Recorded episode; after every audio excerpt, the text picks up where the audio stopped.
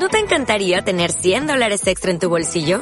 Haz que un experto bilingüe de TurboTax declare tus impuestos para el 31 de marzo y obtén 100 dólares de vuelta al instante. Porque no importa cuáles hayan sido tus logros del año pasado, TurboTax hace que cuenten. Obtén 100 dólares de vuelta y tus impuestos con 100% de precisión. Solo con Intuit TurboTax. Debes declarar para el 31 de marzo. Crédito solo aplicable al costo de la presentación federal con TurboTax Full Service. Oferta sujeta a cambios o cancelación en cualquier momento. Here's to the crazy ones. Me he equivocado y no volverá a ocurrir. Bienvenidos al podcast de iosmat.es. El CEO y los editores del mejor blog de internet te contamos las últimas novedades. No te lo puedes perder. ¡Arrancamos! Hola amigos, de nuevo con vosotros con el podcast iOS Mac, en concreto el capítulo 3x06. Algunos de nuestros oyentes nos han preguntado por privado que si habíamos dejado de grabar este podcast. Como podéis ver, no es el caso. El podcast iOS Mac continúa, pero con un formato diferente. Ahora solo grabaremos cuando se produzcan eventos importantes, como es el caso de este programa con el lanzamiento del iPad de 2018. Hoy vamos a tratar dos temas candentes de la actualidad de Apple, el proyecto Mazipan o Mazapan en español y el nuevo iPad de 2018.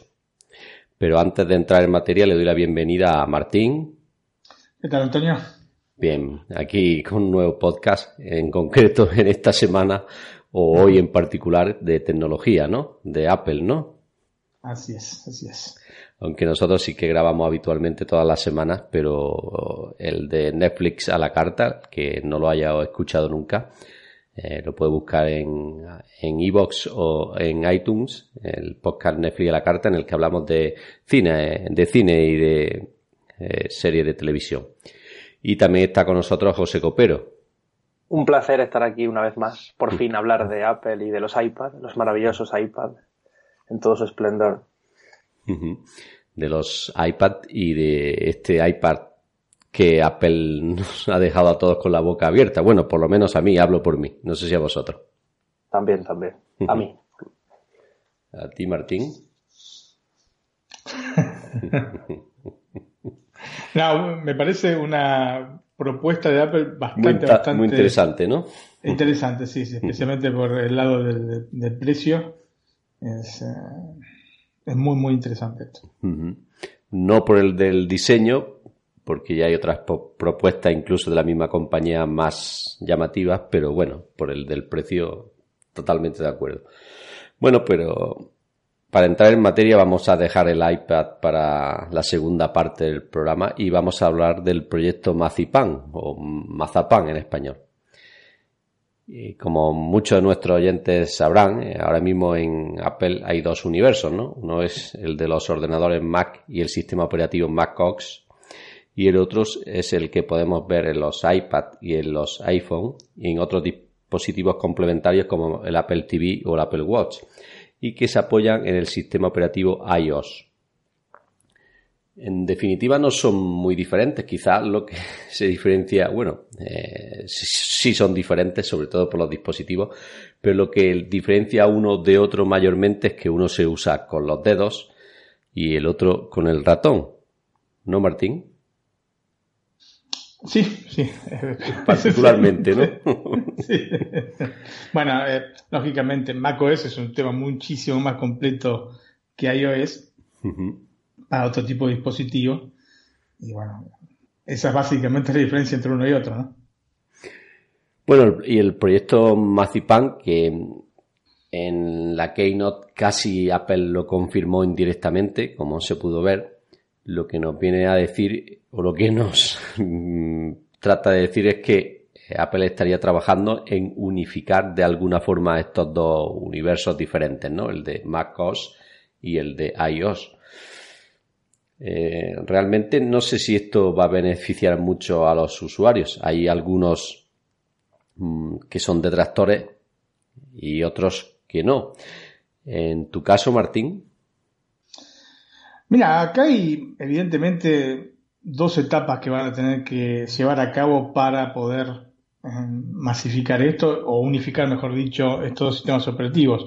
Una primera etapa que se complementa con otro proyecto que tiene Apple, que es el proyecto Kalamata. Es un proyecto en el cual dejarían de utilizar los chips de Intel y pasarían a utilizar los chips propios ARM. Esta sería la primera vez realmente que Apple eh, tendría sus propios eh, chips, porque bueno, ha habido dentro de la historia del Mac tres grandes pasos, ¿no? Eh, en una primera etapa se utilizaban los chips Motorola con las primeras Mac, del 84 hasta el año noventa y tantos. Luego se comenzó a usar el, chip PowerPC, ¿no? los G3, G4, etcétera, y luego se pasó a Intel. Lógicamente, eh, pasar de un chip a otro chip conlleva un montón de trabajo, especialmente para pasar los programas, porque eh, los programas hechos para un tipo de chip no sirven para cualquier chip. ¿Se entiende? Lo que hicieron de Motorola a PowerPC es eh, generar un emulador, ¿no es cierto?, que podía desde el PowerPC correr los programas de, del Motorola. Cuando pasaron a Intel también lo hicieron con un, este, en realidad era un programa que es muy parecido a lo que están planteando, o lo que plantearon con el, este, la Keynote, no Keynote, sino la WWDC del año 2015, presentaron eh, un instrumento que se llama Bitcode que te permitía pasar, digamos, vos, podías programar en cualquier tipo de, aplicación, la pasabas este, a Bitcode y a, la vez, ese es el primer paso. El segundo paso era pasar de bitcode a cualquier tipo de procesador. Y esto, bueno, esto lo presentaron en el año 2015, cuando presentaron el iOS 9, el WatchOS 2, Así que desde ese momento ya estaban pensando en una cosa de este tipo. Volviendo a lo que te decía un poco a la historia, en el 2006, entonces, em, cuando hicieron el traspaso de el chip PowerPC al chip Intel, lo que hacían era eh, mm, un programa que se llamaba Rosetta que te convertía automáticamente desde eh, los programas que eran, digamos, nativos de, para PowerPC, te los convertía a Intel o, a x86. La historia entonces va de esta manera. El tema fundamental acá es que cuando fueron pasando de un chip a otro, el chip al que pasaban era mucho más potente que el anterior. Entonces, estas tareas de emulación o de conversión era más sencilla porque el chip al que pasaban era más potente. ¿Qué es lo que pasa ahora? Si ellos pasan a un chip ARM, los chips ARM están eh, pensados para este, notebooks, para eh, dispositivos móviles, no son, eh, no están pensados para desktop. ¿Entendés? Como puede ser la Mac Pro, o sea, para dispositivos importantes desktop. Entonces, lo que van a tener que hacer es un primer step como para poder eh, crear estos chips ARM em, para notebook, probablemente para la MacBook, la MacBook de 12 pulgadas. Después en un segundo step pasarían para mí a las este, MacBook eh, Pro y también las iMac, vos sabés que las iMac tienen eh, procesadores también de, de, notebook, o sea, dispositivo, dispositivo portátil. Y en un tercer paso sí a las computadoras un poco más importantes, un poco mucho más importantes como la iMac Pro y eh, la Mac Pro. Así que eh, esto, este eh, Calamata, se tiene que, digamos, unir al otro, al Marzipan, que pasa más que nada por el soft. Son estas dos cosas que se tienen que vincular como para poder sí unificar los dos sistemas. No, no basta solamente con unificar el soft, sino también tiene que unificar el hardware. Y eso va a llevar años, seguramente. José, ¿tú lo ves interesante el que unifiquen el sistema operativo? A mí me parece muy, muy curioso y he estado escuchando algunos programas, algunos podcasts, informándome sobre el tema de los procesadores o el tema de qué podría ser, aunque se considera que el proyecto Mazipan o Mazapan será un proyecto a largo plazo que irá por diferentes fases, pero no termino de imaginármelo. Es como que me parece ahora mismo eh, una diferencia tan abismal entre un iMac y un iPad. De hecho, eh, me he llegado a plantear, digo, quizás necesite un portátil porque mi iMac ya está un poco antiguo y podría venirme bien cambiarlo. Pero es que yo trabajo con un iPad Pro y ya se hace tan, tan raro el volver a un sistema de escritorio. he dicho hoy por el grupo de Telegram nuestro, que os lo he comentado, que llevo dos, tres semanas sin encender el, el iMac y vamos, es que no lo he echado de menos por las cosas que yo hago, depende también de la persona. Pero imaginarme las aplicaciones o el modo de utilizar un iPad, modo multitouch, con aplicaciones o con programas con la interfaz de un iMac es como súper extraño. No me gusta nada imaginármelo, por lo menos no imaginármelo como me imagino o como veo Windows 10, que es coger eh, Windows de toda la vida, cambiar un poco la interfaz y ahora vale, acepta gestos con el dedo y es táctil sé que Apple no lo va a hacer así, pero no imagino otra cosa. Es como que por un lado está el ratón, por otro lado están los dedos, no los mezcles. Quizá lo hagan y quizá lo hagan bien, pero ahora mismo yo no termino de imaginármelo. Pero sí que me gusta el que empiecen a eh, cada vez hacer el iPad más parecido al ordenador y el iMac no solo sigue siendo un iMac y mejora, sino que además acepta o integra lo que sería también lo de las bondades de iOS realmente, porque por ejemplo Siri, que es era lo que, una de las diferencias entre un iPad o un iPhone y un iMac, pues lo, lo acepta y lo integra y ahora parece que va a hacer lo mismo con las aplicaciones de alguna manera. Y no solo emulándolo, sino trasladándolo al ecosistema. O sea que Apple tiene mucho potencial. Eh, yo creo que en el mundo, siendo la empresa que más dinero maneja, es de las más eh, capaces de hacer algo así. Y ya falta ver los desarrolladores y los usuarios qué tal lo ven. Pero vamos, que no, no creo que se equivoquen. Me parecería muy, extraño, muy surrealista que se equivocaran en algo así. Porque hasta ahora todo lo que han hecho, incluso las cosas que nos parecen locuras, les ha funcionado. Habrá que ver y esperar y sobre todo estar muy atentos en esta WWDC 2018 que parece que va a ser va a ser como el inicio. Ya ha habido inicio, ya hemos tenido algunas pequeñas fases de ese proyecto que no han sido muy evidentes, pero parece como que ahora sí van a no solo confirmarlo, sino enseñarnos cómo va a comenzar esto. Pues ya que ha hablado de aplicaciones, eh, recordamos que las aplicaciones se venden en tiendas separadas, ¿no? Los usuarios de iOS deben descargar su aplicación de la App Store y los usuarios de Mac o de MacOS pueden descargarla de diferentes fuentes, ¿no? También tienen su tienda oficial, la Mac App Store, pero que sin embargo es menos exitosa, que su contrapartida móvil, ¿no? Eh, ¿Os veis, os imagináis, por ejemplo, que descargamos la aplicación, por poner un ejemplo claro, Sky, eh, la descarga en el iPhone y automáticamente se te instala en, el Mac? Yo creo que eh, esto, estaría bien, desde ya, desde ya, ¿no? Cabe aclarar que no serían los mismos programas, o sea, la base es el mismo programa, pero según eh, dónde utilizases, tendría distintas interfaces, probablemente.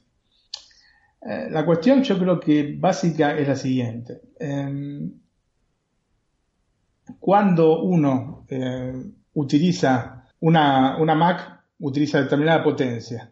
Cuando utilizas un, un iPhone, la potencia es distinta porque los programas son absolutamente distintos. Entonces hay que ver ¿Cómo, es, cómo ser posible? ¿Cómo, es, cómo van a poder los programadores encauzar en un mismo programa determinadas características que te pueden servir para el ordenador, para el, este, desktop, que sean distintas a las que utilizas en el, teléfono? Em, para ser claro, por ejemplo, eh, con, el, em, con los programas de edición de video, ¿cómo es que lo van a poder llevar adelante? Porque es, complejo, es compleja la cosa. Sí, yo una de las cosas que me preguntaba esa, era esa, por ejemplo, eh, Photoshop o Final Cut Pro, ¿cómo, ¿cómo sería utilizarlo con un chip ARM, no? Debería ser un chip, aunque es cierto que los últimos iPads son bastante potentes, pero la potencia se mide con sus propias aplicaciones, no sé con una aplicación diseñada para profesionales como Final Cut Pro, eh, cómo funcionarían, ¿no? Es difícil saber eso, ¿no? O como Photoshop, ¿no, Martín? Aparte otra cosa, el tema es que eh, todo lo que es relativo a iOS está como con un corset, está muy controlado por Apple y vos podés hacer solamente lo que te permite Apple. Con macOS es mucho más libre la cosa. Entonces hay que ver cómo es que pueden organizar eso. Porque yo digo, como usuario de Mac, no me gustaría este, verme este, obligado a determinados parámetros y a, coartar la, libertad que tengo con este, macOS. Entonces, hay que ver cómo es que este, gestionan este tipo de, cosas. Yo creo que puede ir por ahí, sí. El, sentido de empezar a limitar macOS. Puede ser peligroso para los usuarios, sobre todo para los que buscamos y queremos esa libertad. A día de hoy queremos descargar algo y lo descargamos. Las propias aplicaciones de la App Store se pueden descargar de forma gratuita desde muchos sitios con una facilidad increíble. Las aplicaciones oficiales las descargamos de las páginas web oficiales las que son gratis, gratis, las que son pagando, pagando, con una facilidad increíble que en el caso de hacer como en el iPad o en el iPhone, de tener que pasar obligatoriamente por una App Store, mm, ya no es que, no es que fuera más complicado, sino que nos quita esa libertad. Obliga a todos los, obligaría, en el caso de que se hiciera, a todos los desarrolladores a pasar por el aro de Apple, ya no solo a programar para su sistema operativo, sino adaptarlo a las condiciones que la App Store pida y, por supuesto, pues a meter para casi cualquier cosa, pues un plan de suscripción o un precio que a día de hoy, por otros motivos, o no se hace. Bien sea porque la gente se piratee un programa o porque ese programa tenga otro método de obtener eh, dinero o remuneración que con una App Store no podría. O al tener un coste superior, se, vería afectado el, el, cliente, el usuario, que somos nosotros, el cliente final. El que nos puedan quitar esa libertad, no solo en descargar programas, sino en tantas otras cosas, Sí, sí, nos asegurarán que es por seguridad, que es por potencia y utilidad, por sencillez, por minimalismo. Pero veamos hasta qué punto podemos perder libertad y sin hacer nada, porque aquí no podemos nosotros apelar ni podemos quejarnos, pero en el momento en que ellos quieran hacerlo, estamos atados. Hombre, yo sinceramente para los desarrolladores sí que veo una ventaja en el sentido, pero para el entorno no profesional, ¿eh? estoy hablando de, de aplicaciones tipo Twitter, tipo Sky, no sé, en este sentido, ¿no? Eh, claro, si un desarrollador coge, hace su aplicación para iOS y es totalmente funcional en macOS, pues evidentemente se ahorra mucho trabajo, ¿no, Martín? Sí, el tema acá es un tema doble, Antonio, porque hay muchos desarrolladores, muchas empresas de software que te ofrecen alternativas distintas eh, pagando eh, para macOS y para iOS. ¿Qué es lo que van a hacer? ¿Te van a poner una sola tarifa más alta? Podría ser una, alternativa para ellos. Pero hay, muchos casos en los cuales tenés por tus aplicaciones para Mac, pagás, y si querés eh, una contraparte para iOS también tienes que pagarla. Sí, la pagás en dos instancias. Pero claro, lógicamente, si esto se une en una sola aplicación, van a tener que hacer eh, una sola, digamos, vas a tener que pagar una sola vez. Esa vez, ¿cómo la vas a tener que pagar? ¿Más alto? ¿La vas a seguir pagando como ahora? ¿No es cierto? Por ejemplo, eh, toda la suite de Adobe. Vos sabés que se puede comprar, se puede hacer una suscripción y vos pagás un tanto por mes según la cantidad de aplicaciones que tengas, hay pack de aplicaciones para fotógrafos, etcétera. Tenés otras aplicaciones también para este, iOS, que ahora hay algunas gratuitas, otras no. La cuestión es, ¿qué pasa cuando unifiquen todo? O sea, vos para tener, por ejemplo, las aplicaciones equivalentes en iOS vas a tener que pagar. Bueno, por, eso, te, por eso te decía yo esto, ¿no? Si tú haces, eh, un desarrollador hace la aplicación para iOS y le cuesta tres minutos más hacerla para macOS, evidentemente pues a lo mejor puede subir el precio, ¿no? Una mínima parte de lo que sí la tiene que hacer, ¿no? Porque, por ejemplo, Photoshop, como bien has dicho, eh, tiene su suscripción si la quiere en iOS y su suscripción si la quiere en macOS, ¿no? O sea que ya es doble, ¿no? Pero sin embargo, si hiciesen una... Eh, claro, estoy hablando para aplicaciones como por ejemplo una aplicación de terceros de Twitter, ¿no? Para gestionar nuestro contenido en Twitter, ¿no? Como Twitterbot, por ejemplo, ¿no? Si la misma aplicación fuese funcional para iOS y macOS, pues evidentemente el precio se reduciría porque ahora si las quieres en las dos plataformas tienes que pagar para macOS y para iOS dos precios diferentes y dos aplicaciones diferentes. No lo, sé, yo pasa lo veo... que Antonio, eh, eh, esto ya tiene que haberlo comenzado a hacer porque si era, digamos, una opción que estaba dando Apple en su momento, ya estamos hablando de 2015, con este bitcode, que vos programabas en lo que querías, después lo pasabas a bitcode, y a partir de bitcode lo podías eh, Convertir, este, ¿no? Convertir a, a cualquier tipo de. Este, De sistema operativo, ¿no? de- De- Sí, de sistema operativo, de chip. Entonces, eh, eso es un paso adelante y esto se dio hace algunos años. Así que esto es una cosa que Sí, no ya, es de ahora, sino ya que debería estar y no lo se ha hecho, ¿no? por lo menos eh, ha empezado a hacerlo. Eh. Todos estos traspasos, especialmente yo me refiero al, al paso de un chip X86 a un chip ARM. Todos estos traspasos son generalmente problemáticos. Dolores de cabeza usuarios. para los usuarios. Especialmente para los usuarios. Eh, obvi- obviamente para los eh, que- Desarrolladores también. Pero para los usuarios es un dolor de cabeza porque se comienza a dar incompatibilidades. Con Rosetta me ha pasado de, de tener incompatibilidades con determinados programas. Así que, claro, esto genera eh, en un primer momento caos. Por eso yo te Sí, en digo, un tiene primer momento ser- duda, ¿no? Entre los usuarios de cómo, cómo serán los nuevos Mac. ¿no? Claro, por eso, en un primer momento para mí va a tener que ser, eh, o sea, empezar por las gamas más bajas de, de ordenadores, ¿no? En este caso sería la MacBook de 12 pulgadas, podría ser la, el MacBook Air si sacase un nuevo modelo, pero bueno, esto está por verse, pero hoy por hoy de las gamas de, de ordenadores que siguen este, continuándose en el tiempo, por lo menos es lo que se prevé, la MacBook de 12 pulgadas es eh, la base, que, empecé- que empiecen por ahí, después sí pasar a modelos un poco más avanzados, porque si no, si lo hacen de, de buenas a primeras, va a ser un caos total. Y un caos total es mucha gente pasándose a Windows. Esto es claro, ¿eh? Claro y redondo, porque si yo me paso a Windows y no voy a tener problemas, entonces, este, ¿para qué voy a seguir insistiendo con Mac? Esto es claro y redondo, por lo menos para quienes trabajamos con, con el ordenador. Después hay un montón de variables que se pueden dar. Pero lo importante es que el traspaso de uno a otro chip sea ordenado.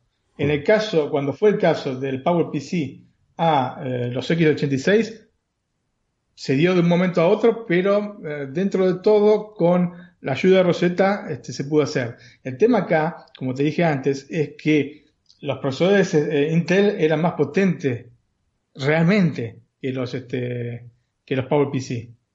Eran realmente más potentes. O sea, vos lo, lo notás, el que tenga o el que haya tenido una iMac G5 y después haya, haya pasado al siguiente ordenador que X86 va a notar que era muy, muy grande la diferencia de prestaciones entre una máquina y otra. Así que se podía dar esto. Eh, con los ARM no es tan así, porque los ARM están pensados para dispositivos móviles. Ergo, eh, no lo podés pasar para las Mac Pro, no podés pasar para las iMac Pro y tampoco para las iMac 5K. Hay que ver realmente cómo es que hacen este, este paso. Así que es mejor que, digamos, una calmadita y lo hagan en steps, porque si lo hacen de, de buenas a va a ser un caos. Bueno, sí, con respecto a la potencia, ya cuando salió el, iPad Pro de 12,9 pulgadas, eh, se hablaba de que era tan potente como un MacBook Pro con un i5 de 2 GHz, ¿no? De, de 13 pulgadas. Yo no sé hasta qué cierto punto se puede comparar el rendimiento de la arquitectura la X86 con la ARM. Bueno, no sé, no soy un especialista, pero eh, claro, las pruebas están hechas con un programita, ¿no? Que te da un número. No, eh, no, que eh, yo estoy seguro que son equivalentes. En es potencia, que ¿no? Para poder eh, ejecutar emuladores, tiene que ser Mucho más sabemos, potente, Cualquier ¿no? tipo, tiene que ser mucho más potente. Es, eh, está ahí la cosa, ¿entendés? Ese es el kit de la cuestión, porque desde ya que pueden ser equivalentes y que haya, eh, digamos, los mismos procesadores para eh, los teléfonos que para los ordenadores, es una ventaja. La cuestión es cómo lo hacen, ¿eh? O sea, yo no, yo no me niego para nada a este cambio de chip, sino que hay que ver cómo lo hacen de manera tal de que no sea traumático para la gente que trabaja después con el ordenador. Claro, se- tienes que hacer el diseño de un, o un catálogo para un comercio. Eh, te ponen los chips, los ARM, y esto implica que tú tardes en editar una foto o por foto un minuto más, pues evidentemente para ti va a ser una locura, ¿no? No, no solo eso, sino que vos tengas en archivo cosas que hiciste hace dos, tres años y vas a tratar de abrirlo si no puedes abrirlo porque no es compatible. Y eso pasaba con cosas con Rosetta.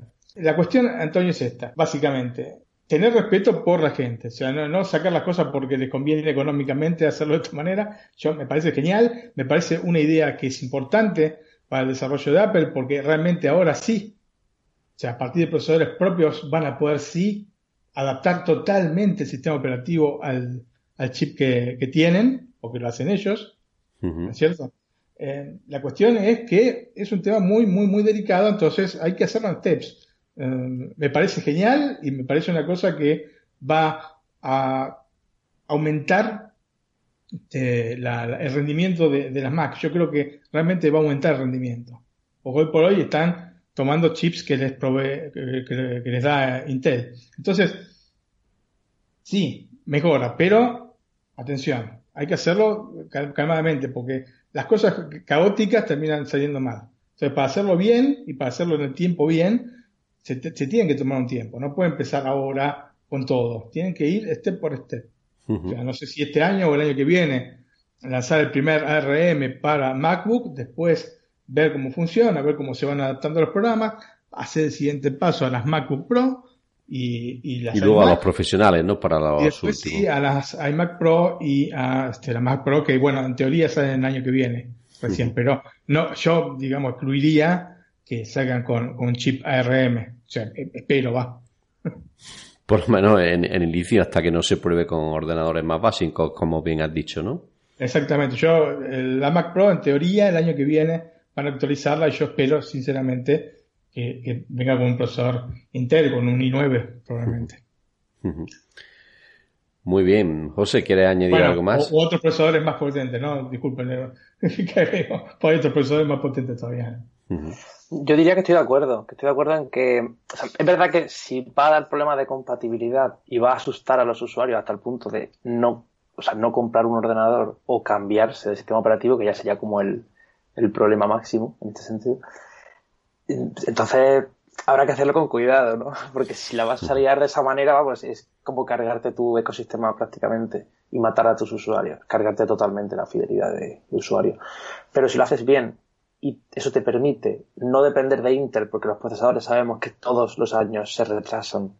Y al final lo que, lo que vemos es que, por lo menos a nivel de comparativa, otras marcas tienen los procesadores de ese año y Apple está con el del año anterior por problemas de tiempo o por prisas, si eso le va a permitir no solo tener el procesador actualizado, sino además dotarle de la potencia, el rendimiento y las características que ellos buscan, pues por mí perfecto, porque me parece un poco vergonzoso en cierta forma que un iPhone 7, cuando salió, se dijera que el procesador tenía una potencia o unos resultados de, aunque fuera diferente, ¿no? Pero sí que decían que daba unos resultados que era incluso más potente que un MacBook Air de, de actual prácticamente. Si no me equivoco, decían que ya hay eh, ese procesador que va en un móvil chiquitino de 4,7 o de 5,5 pulgadas es más potente que el que tiene el ordenador, aunque sea de gama inferior, por así decirlo. Apple puede hacer procesadores muy buenos, pero sigue dependiendo de Intel. Por mí, perfecto. Que se independice por todo lo que puede traernos para los usuarios a nivel positivo. Pero si va a traer problemas, que lo hagan con cuidado. Mira, hay una cosa básica como a entender que puede ser muy positivo, es justamente, ustedes fíjense la cantidad de núcleos que tienen los procesadores de los teléfonos Android y la cantidad que tienen los iPhone y sin embargo están siempre más o menos al mismo nivel. O sea que con menos se puede hacer más. ¿Se entiende? Entonces, por ahí un poco pasa la cosa con un, este, un chip propio para los ordenadores. La cuestión es eh, hacerlo este, calmadamente. Sí, sin prisa, que no sea todo de hoy para mañana, porque claro, no será tan grave para los usuarios de calle, ¿no? Para el que tenga su ordenador en su casa y quiera navegar por internet, leer correo, para ellos no será un problema, pero sí evidentemente para los profesionales que trabajen con un con el sistema Mac OS y tenga que dar el salto a, un, a este híbrido, ¿no? O a esta unificación de sistemas.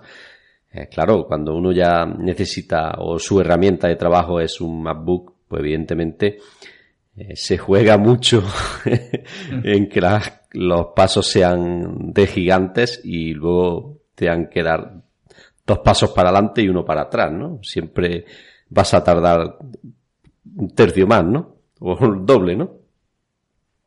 Sí, sí, lo importante es esto, tener en consideración estas dos cosas, ¿no? Este proyecto Calamata, que es una cosa, que son los procesadores, y el Marzipan, que es otra cosa, que son sistemas operativos.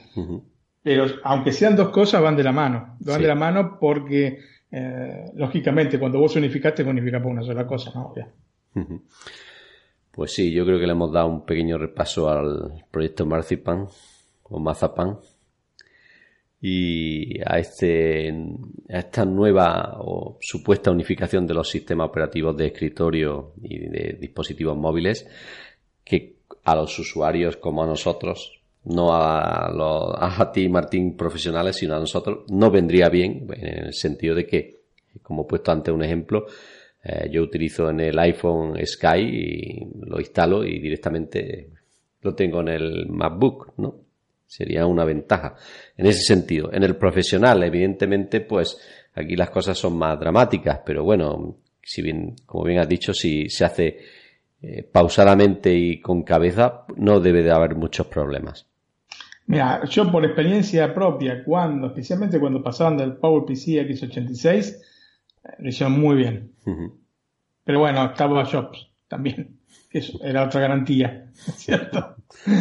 Y eh, te repito, pasaban a procesadores mucho más potentes. Entonces, el tema acá, o la duda, ¿no? Es qué tipo de procesadores van a poner, porque capaz que sí, generan un ARM, pero claro, la base del ARM, ¿no? De la arquitectura, es justamente para equipos móviles. Entonces hay que ver cómo es que la pueden llegar a aplicar para grandes ordenadores este, o que necesiten mucha potencia. Ahí está un poco la cuestión. Bueno, luego también hay otro problema y es que eh, una de las ventajas que también tenemos los usuarios de Mac es que podemos instalar Windows, ¿no? No es una ventaja, ¿no? Pero sí es cierto que hay programas en Windows, sobre todo a nivel profesional, que no están en MacOS y no, no tienen más remedio algunas empresas que instalar el Windows eh, con un simulador o, eh, iniciándolo directamente, ¿no? Y en este sentido sí que estaría totalmente limitado porque con los. ARM dejaría de ser compatible.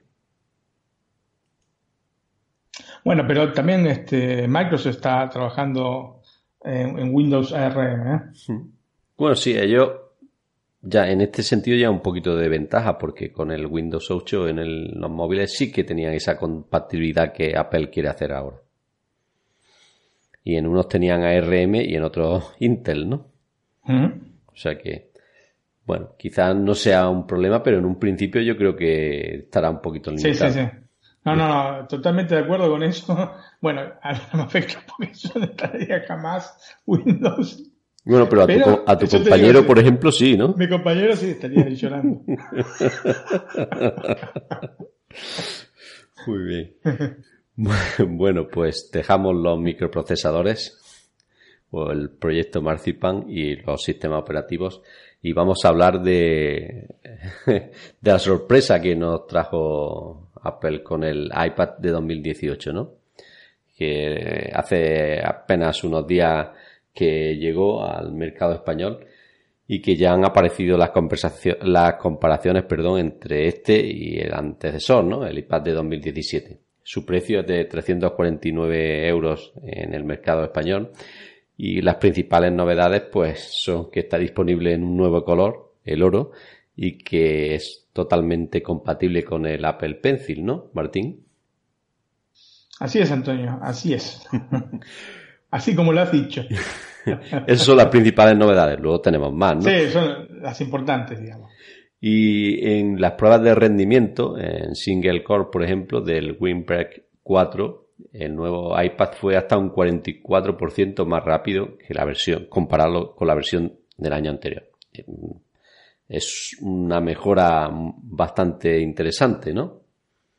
Sí, habría que ver mm, la comparación con eh, el iPad Pro de 10,5 y también con el iPad Air 2, a ver cómo, cómo van las cosas, como para pensar realmente en una actualización de, la propia tableta, ¿no es cierto?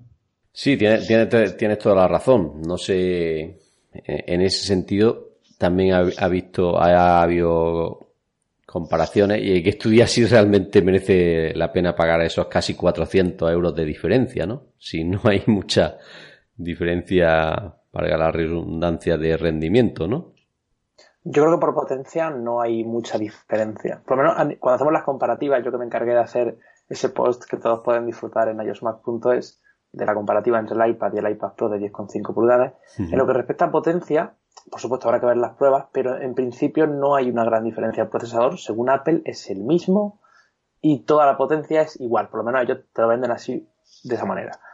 Entonces la diferencia entre el Pro y el no Pro no está tanto en el uso y en lo que es el rendimiento de la potencia, sino en ciertos aspectos técnicos que prácticamente pueden pasar desapercibidos para algunos usuarios y serían la pantalla, los el altavoz, bueno, los, altavoces y el teclado. Prácticamente no hay más diferencia. Bueno, la portada también, por ejemplo, el, el, iPad Pro tiene 4 GB de RAM y el este, el de 2018 tiene nada más que 2, ¿no? También una mejora importante. Hablando del almacenamiento también, ¿no? Está 32 de 128. que no se me olvida la cámara, sí. Sí, 32 de 128 para el iPad de 2018 y 64 256 512 para el iPad Pro. Y la cámara. La memoria es importante porque para el multitasking. Sí, sí. Eh, claro, uno es el chip A10 fusión de 64 bits y el otro es el chip A10X fusión de 64 bits. Que también ambos tienen soporte para realidad aumentada, pero como bien dice Martín, los 2 gigabytes, los 2 gigabytes de, de RAM extra hace que la fluidez con, con lo que se debe de dibujar con el lápiz, aparte de las diferencias en la pantalla, se tengan que notar sí o sí. Pero lo de los gigas no es tan, yo creo que no es tan evidente. Y no tenía claro si tenía cuatro o no, porque siempre había como dudas en eso. Apple como no dice nada, y luego las comparativas tenemos que esperar a que abran las pruebas y todo eso. No tenía muy claro, pero tampoco creo que sea, por lo menos ahora mismo, quizá luego cuando pasen dos o tres años sí que notaremos un iPad que irá más, el iPad este que irá bastante más lento y el otro que aguantará un poco más. Pero yo creo que en cuanto a procesador y demás, que viene siendo lo que podría diferenciarle, me extraña mucho que este iPad tenga toda la potencia, entre comillas, de un iPad Pro. En lo que respecta al procesador. Sí que es verdad que el nuevo iPad, con respecto a los iPads anteriores de esta gama, trae la diferencia en primer lugar del Apple Pencil, donde que sea compatible nos ha sorprendido, nos ha sorprendido a la vez que lo, esperábamos, pero es como algo que Más que esperarlo, lo deseábamos, ¿no? Sí, más bien sí. Y también, como diferencia, diríamos que, bueno, tiene al tener más potencia, pues funciona mejor con la realidad aumentada, nos ayudará a utilizar el multitasking y las funciones de iOS 11 con una mayor fluidez y todo eso. Pero no hay tanta diferencia con el Air 2 en lo que respecta. Al final, el uso va a ser similar, pero pero sí que es verdad que merece la pena porque no es solo más potencia y compatibilidad con el Rapid. Lo que yo destaco es el precio, que hemos pasado de tener un iPad Air 2 cuando ya fue su segundo año, porque al principio partía de 480 euros, luego bajó a 430, si no me equivoco, y luego llegó ese iPad, eh, que era como el Air 1, reformado con más potencia, que estaba más o menos a la par con el iPad Air 2, porque tenía más potencia, pero la pantalla perdía un poquito y era un poquito más grueso, y estaba a 400 euros, 499. Y este no está a 399, sino a 349, que es como aún más accesible, 50 euros de diferencia. Y si luego le aplicas ese descuento de estudiantes, que ahí sí que no te van a descontar casi nada, pero bueno, ya es una bajada de precio que si pensamos en los iPad de hace cuatro años, cuando estaban en 500 euros, es como una brutalidad. Aquí yo creo que Apple lo ha hecho muy bien. Es verdad que no tiene diferencia en cámara, no tiene diferencia en, en pantalla y prácticamente es como un iPad antiguo que sigue funcionando de forma eficiente, potente y con el lápiz, pero por precio es interesante. Sí, yo creo que es una movida que tenían que hacer a partir de la crisis que hay un poco con todo el mercado de las tabletas, así que era o pensar directamente en un futuro este, bastante incierto con respecto a tabletas hacer una movida de este tipo de manera tal de que la gente quisiera tener, porque ya sabemos que está a años luz eh, el iPad de cualquier tableta Android. O sea que la muerte del iPad hubiese significado la muerte de, todo el sector. Y no era, no, es una cosa buena esa porque es muy útil la tableta. Entonces, este, una movida muy inteligente por parte de ellos, veremos ahora qué es lo que pasa con el, iPad Pro de 10,5 pulgadas, porque obviamente la gran diferencia, más allá de la pantalla, ¿no es cierto? Que tenía, que no era este, refería a la resolución, sino a los este, perfiles de color que se podían aplicar. Eh, la gran diferencia era que se podía utilizar el Apple Pencil. Si ahora también con el iPad económico se puede utilizar el Apple Pencil, según todos los test que vi, es equivalente al iPad Pro, entonces, em, ¿por qué tendría que pagar 400, 500 euros más? ¿no? Tampoco ahí. Veremos, quizás este, presente en este año, justamente antes de, comenzar a, grabar el programa, estábamos hablando, ¿no? Si van a presentar algo este, con respecto a iPad Pro este año. Y yo estaba así con dudas, pero claro, viéndolo de esta manera, probablemente tengan que presentar algo con alguna introducción, como decías vos, este, José, de hardware, ¿no? Algo interesante que nos den. Sí, yo no espero gran cosa, pero me gustaría, o sea, no espero nada realmente, y me da igual porque tengo mi iPad de 12,9 de este año pasado, entonces sé que no voy a renovar, pero sí que me gustaría, primero que se diferencie un poco más de este iPad económico.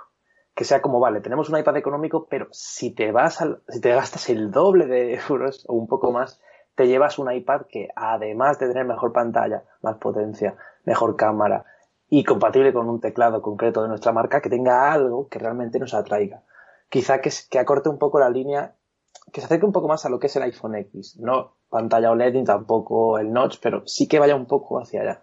Quizá que, quizá que quite el botón Home, que no hace falta para nada, y que meta el Face ID o alguna cosa así. Ya que lo ha hecho en el iPhone, pero no sé. Yo creo que va por ese sentido, sí.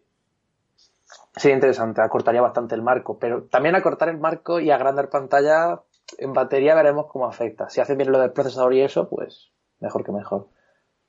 Bueno, yo, creo que va por ahí porque viendo cómo han implementado lo de quitar el botón en el iPhone X con los gestos, es que en el iPad es menos necesario todavía, ¿no? Pienso yo, ¿no? Y el hacer un iPad sin el botón Home, pues para mí, para mi gusto sería mucho más atractivo, ¿no? Y sí puede ser una de las características que diferencia al nuevo iPad Pro del iPad, ¿no? Y una de las cosas que en concreto me han decepcionado de este iPad de 2018 es el botón Home, que no es como el del iPhone 8 ni el del iPhone 7, ¿no? Es el botón tradicional, ¿no? Más susceptible a que se averíe.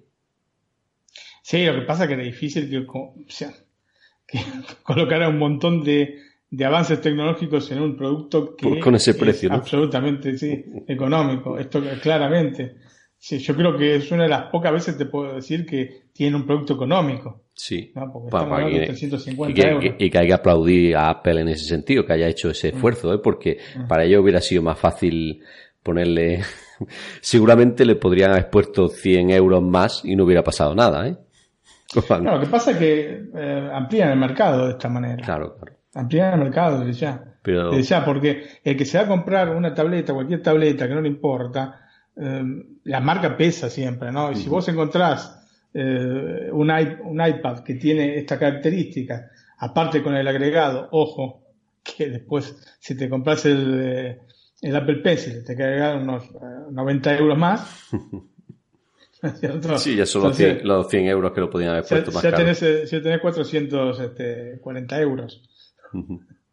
Pero bueno, como es una cosa opcional, siempre la gente que no, le interesa el Apple Pencil, pero es una cosa buena en general que haya, que se ha bajado de esta manera el precio.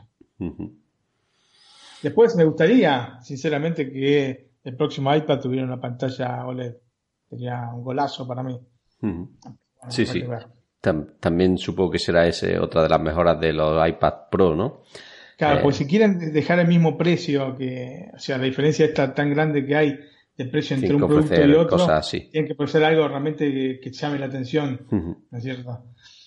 Porque, ok, el desbloqueo con la cara, ok, está bien, ¿entendés? Pero no sé si es una cosa vital para quien tiene un iPad. El iPad generalmente se utiliza en la casa o, bueno, puede ser en ámbito escolar también. Bueno, justamente A partir de este, de este iPad lo han este, girado un poco, por lo menos en Estados Unidos, al tema escolar, pero bueno, no es que es necesario absolutamente tener un desbloqueo tan sofisticado de dispositivo. O sea, preferiría, si, si tengo que elegir entre una cosa y otra, preferiría más la pantalla OLED. Que el Face ¿no? Este, sí, sí, aún conservando el botón de Home que el desbloqueo facial, sí.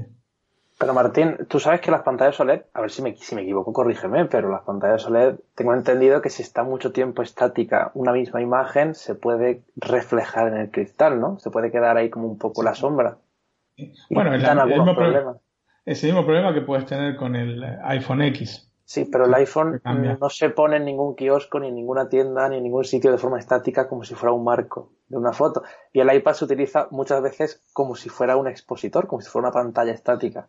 Ok, pero no te, vas a comprar un iPad de 800 euros para tenerlo fijo en un lugar. Para eso te compras el 350. Pero no me imagino yo tan... OLED como tal, no sé hasta qué punto... Me gustaría muchísimo, se vería muy, muy chulo, pero no sé, y además la batería sería maravillosa. Pero no, no sé hasta qué punto Apple lo va a hacer de momento. Quizá con las micro LED estas que están haciendo puede ser más. ¿Sabes lo que pasa? Que aparte, el, iPad, más allá de las cuestiones de escribir o, editar algún video, también se utiliza mucho para ver. Este, contenido, sí. contenido. Y una pantalla OLED, una pantalla OLED, la, calidad, especialmente cuando vos lo ves de noche, ¿cierto? Estás en, en, tu cama, ponele, viendo alguna película, alguna película por Netflix o una serie, con esos negros profundísimos que tiene el OLED, sería una maravilla. Sí, sí. ¿cierto? Porque aparte si vos lo trasladás, por ejemplo, a los precios, o sea que si vos tenés la pantalla muy cerca, es como tener una pantalla más grande de televisión, ¿no es cierto? Pero este, las pantallas OLED de televisión comienzan en los 1500, 1600 euros ahora, ¿no es cierto? De 55 pulgadas, y después son carísimas en general. O sea, las de última generación te salen 3.000, 4.000 euros. Hablando de 55, 65 pulgadas. Y tendrías una cosa similar, digamos, y aparte de Apple, en un, este, con un precio bastante más contenido, ¿no es cierto? Más allá de todas las, ventajas que tiene tener el iPad. Yo, sería una cosa realmente, a mí me encantaría, me encantaría, sinceramente. Pensaría en comprar uno, ¿eh? si tuviera pantalla OLED. Cambiar el de 12,9 por, por de pantalla OLED, ¿no? Uh, no tanto el de 12,9, el, el 9,7. Para tu esposa, ¿no? Para mi esposa, sí. Nada, para el de 12,9, mm, yo seguiría optando por la pantalla Normal. LCD, sí, porque hay que ver cómo se, cómo están este, calibrados los colores. Eso es un, es un tema complejo. Una cosa que sí le agregaría a, al iPad es la posibilidad de calibrar los colores uno. O sea, calibrar la, de los blancos, elegir el punto de blanco, etcétera, porque es una cosa que ahora te viene de fábrica tal cual, viene genial, ¿eh? Viene genial, como por ejemplo las pantallas 5K eh, vienen calibradas de manera óptima, pero igualmente siempre tenés algún punto donde tenés que modificar algo. Entonces, sería genial poder hacerlo. Eso sería una, una mm. ventaja enorme, especialmente para quien trabaja con la tableta. Sí, eso te iba a decir. pero eso es una cosa de soft y no tanto de hard. ¿Y eso no hay ningún programa específico que lo pueda hacer? No. No, porque eso es, una cosa, son parámetros que no puedes modificar. No puedes modificarlo. Vos viste que algunos teléfonos sí. Sí, en este, algunos teléfonos Android sí. los puedes modificar, pero con el iPhone no. Y es un, poco lo mismo. O sea, mm, no, eso no son grandes calibraciones que tienes que hacer tampoco, porque bueno, em, generalmente eh, lo utilizas como un monitor externo, ¿no es cierto?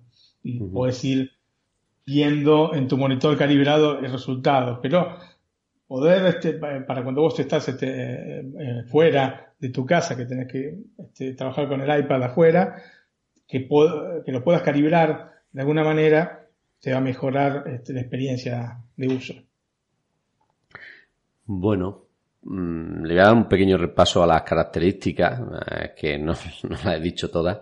Y, por ejemplo, la pantalla sigue siendo 9,7 pulgadas, la resolución la misma, 2048 x 1536 píxeles con una densidad de 264 puntos por pulgada. El procesador, si lo hemos comentado, el A10 Fusion, utiliza el iPhone 7 Plus. Eh, la cámara frontal es una FaceTime HD de 1,2 megapíxeles con apertura 2.2. La trasera de 8 megapíxeles de 2.4 de apertura.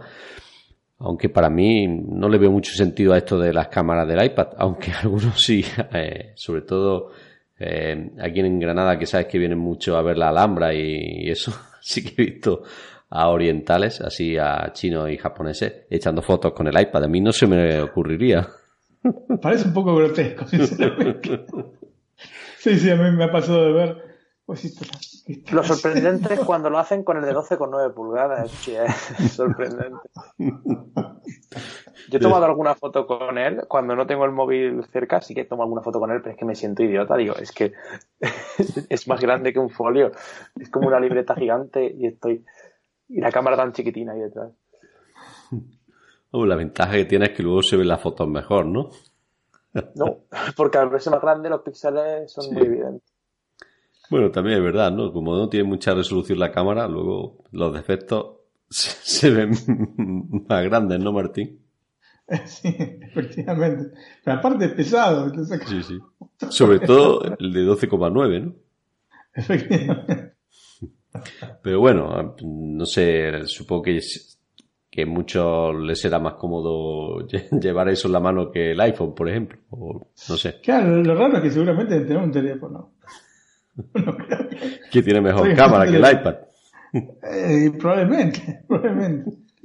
Pero bueno, supongo que serán manías y no sé el motivo de que se haga. Yo no me siento cómodo así. De hecho, me parece que con todos los iPads que he tenido, que han sido cuatro modelos diferentes, creo que más de 15 o 20 fotos no habré echado. ¿eh? A, lo mejor, a lo mejor grabar algún vídeo, sobre todo mi hija que, que tiene su propio iPad, sí que graba vídeos y eso, ¿no? Ella, ¿no?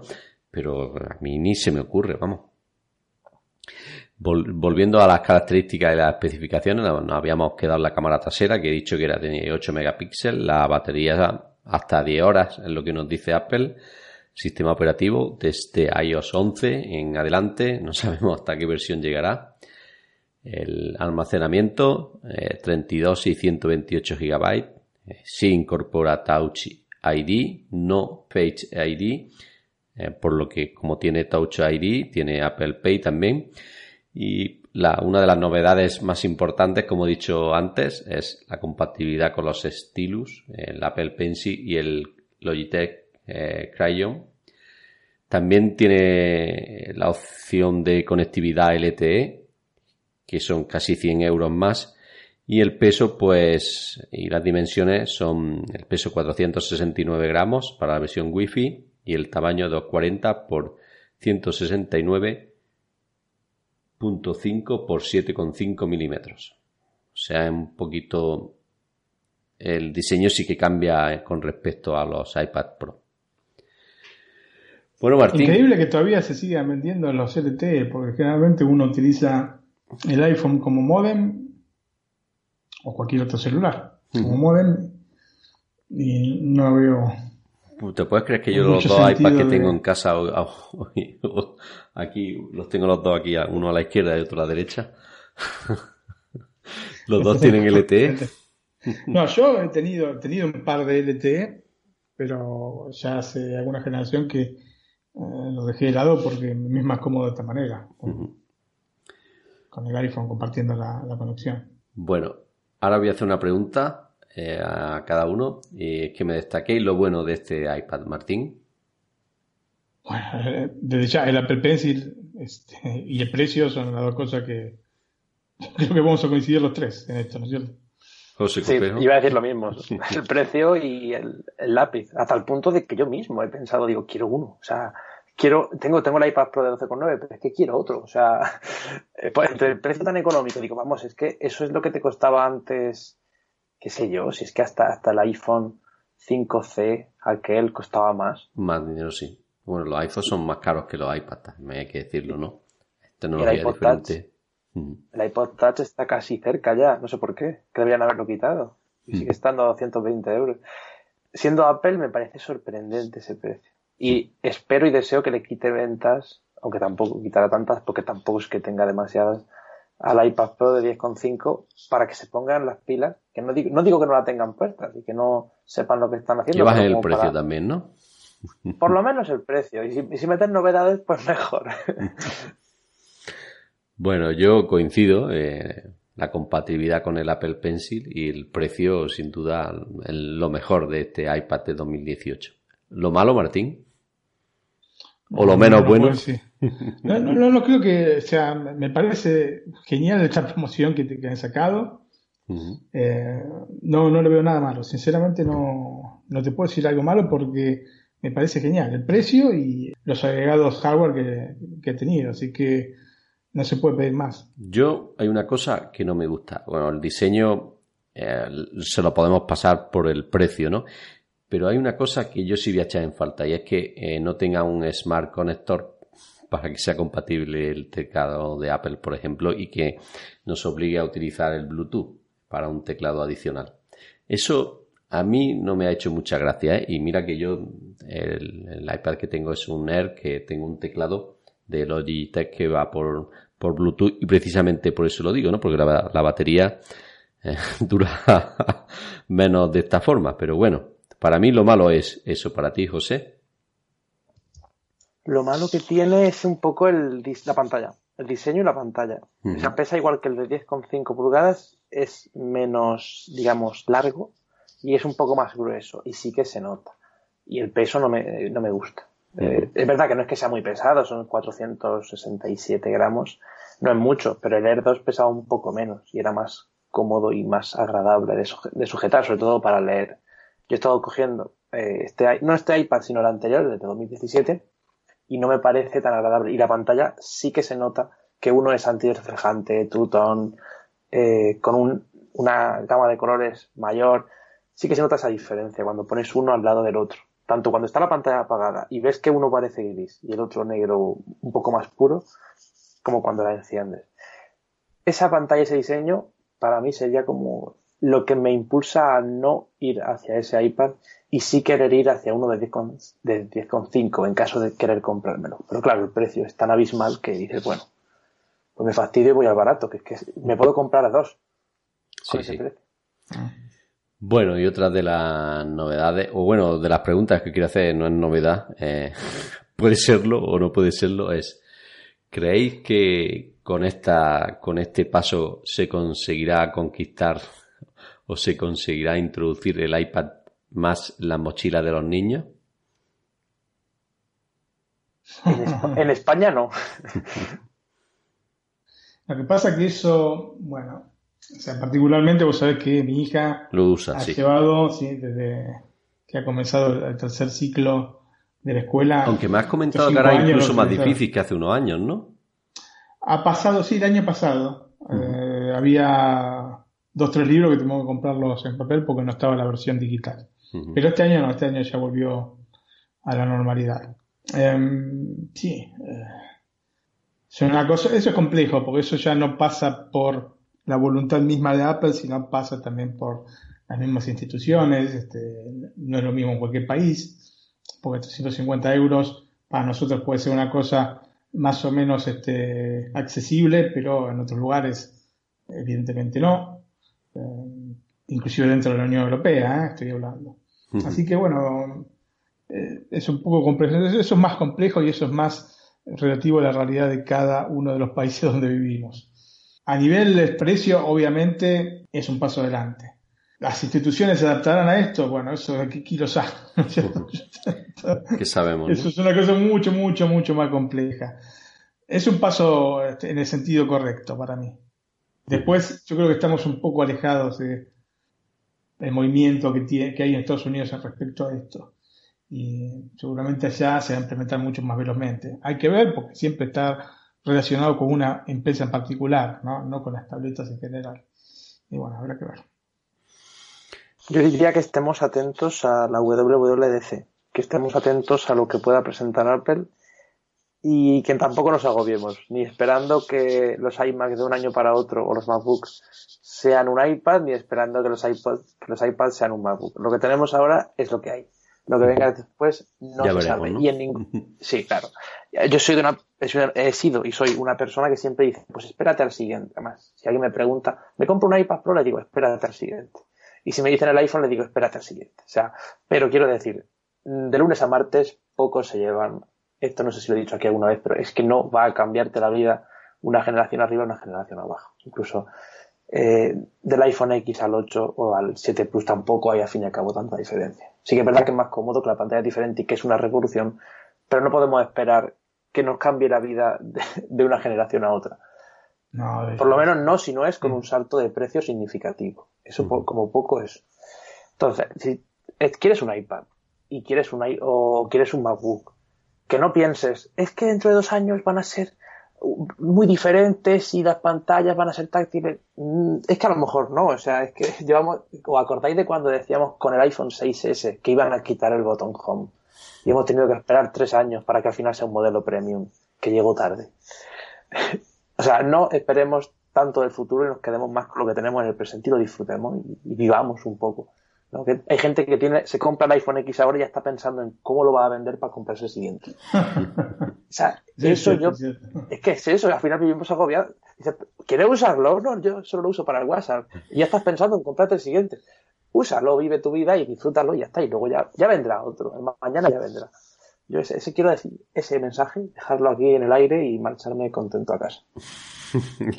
La verdad que sí, que muchas veces para el uso que, que se le da, por ejemplo, yo tengo un compañero en el trabajo que se ha comprado un, Android y le ha costado 120 euros.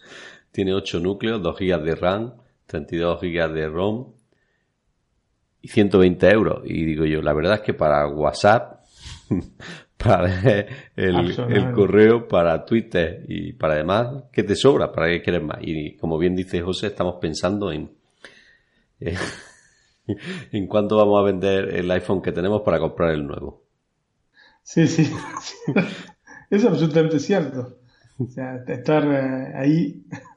No, oíme, dentro de un año va a costar cuánto, cuánto más sería el otro, y de sí, precio. Sí, sí, sí. Pero que yo hago lo mismo, o sea, que no. no, no, todo, todo, hacemos todo. Me compré el Apple Watch 3, el Apple Watch Series 3, 42 milímetros, y este me lo he quedado. Puedo decir que lo llevo ya desde octubre en la muñeca y me gusta, estoy contento.